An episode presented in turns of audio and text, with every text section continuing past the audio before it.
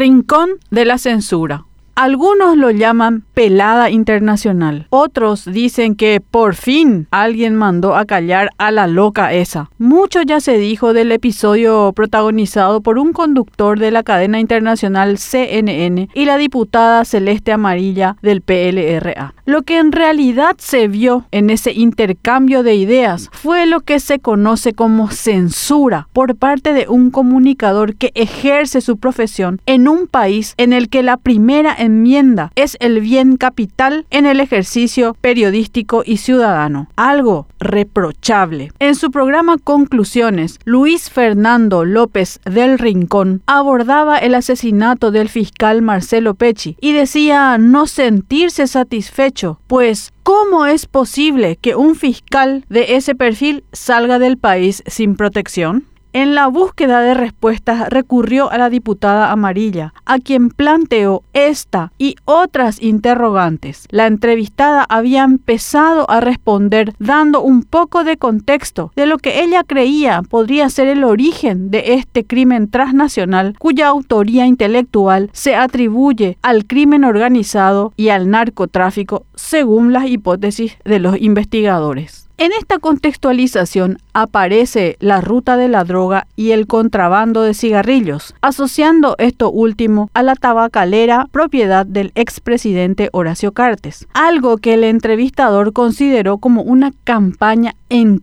contra del exmandatario. Dijo que él no iba a permitir tal cosa, defendiéndolo como si se tratase de su correligionario o de su abogado. Acto seguido, cortó a la diputada y mandó a la pausa. Podemos estar o no de acuerdo con lo que dice Amarilla, quien públicamente dijo que se hacía cargo de sus dichos. Pero si un periodista recurre a una entrevistada, la invita a que hable, es cuanto menos mala educación interrumpirla y retarle como a una niña. Amarilla es una no es una periodista del staff de CNN que presentó un reportaje mal hecho para que este señor la trate como a alguien que está en la mesa de edición verificando datos. Al volver de la pausa, el señor López tuvo que desdecirse y ceder nuevamente el micrófono a Amarilla para que ésta redondee su idea. Pero el daño ya estaba hecho. Muchas veces no estoy de acuerdo con Amarilla, pero el caso no se trata de que sea ella, se trata de lo grave que es cuando la censura viene desde el periodismo. Aquí se usó el poder periodístico para acallar a una persona. Se vio eso en cadena internacional y se mostró que no interesa escuchar a los entrevistados si estos no se alinean a la línea editorial del medio.